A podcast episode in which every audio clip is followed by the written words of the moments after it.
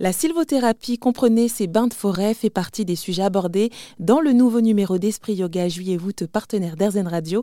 Et on va en parler avec Andrea Semprini, fondateur et rédacteur en chef d'Esprit Yoga. Bonjour Andrea. Bonjour Jennifer, comment allez-vous? Eh bien écoutez, ça va super, merci. Euh, donc comme je disais, la sylvothérapie, c'est un des sujets qui est abordé donc dans le dernier numéro d'Esprit Yoga. Euh, bah alors tout simplement, quels sont ces bienfaits?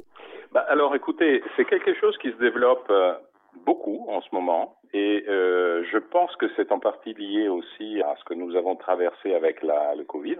C'est-à-dire que le fait d'avoir été euh, pendant longtemps euh, soit carrément enfermé chez soi, soit avec des possibilités de déplacement très limitées, a donné quand même une envie formidable aux gens de bouger. Parmi les différentes choses qui sont apparues, c'est quand même une redécouverte du milieu naturel et en particulier des forêts.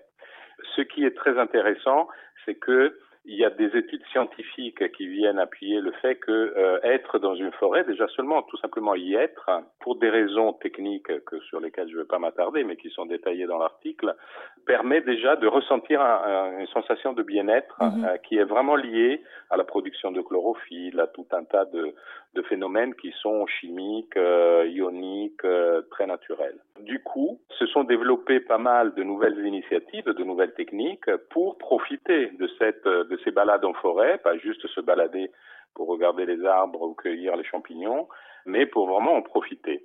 Il y en a trois en particulier, je vais, je vais juste toucher un mot, mais euh, c'est ce qu'on appelle le triagging en anglais, c'est-à-dire le fait de se rapprocher d'un arbre et de le toucher.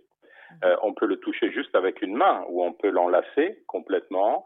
Et ce contact avec euh, un arbre, si possible, d'une certaine taille, qui est là depuis des dizaines, voire des centaines d'années, a un effet apaisant extrêmement fort hein, parce que ça vous met en relation avec une temporalité qui n'est pas la nôtre et ça, ça pourrait paraître angoissant et en réalité ça nous situe aussi dans une échelle naturelle. Eh bien, écoutez, parfait. En tout cas, euh, pour en savoir plus sur la sylvothérapie, on se procure le dernier numéro euh, d'Esprit Yoga, donc juillet-août.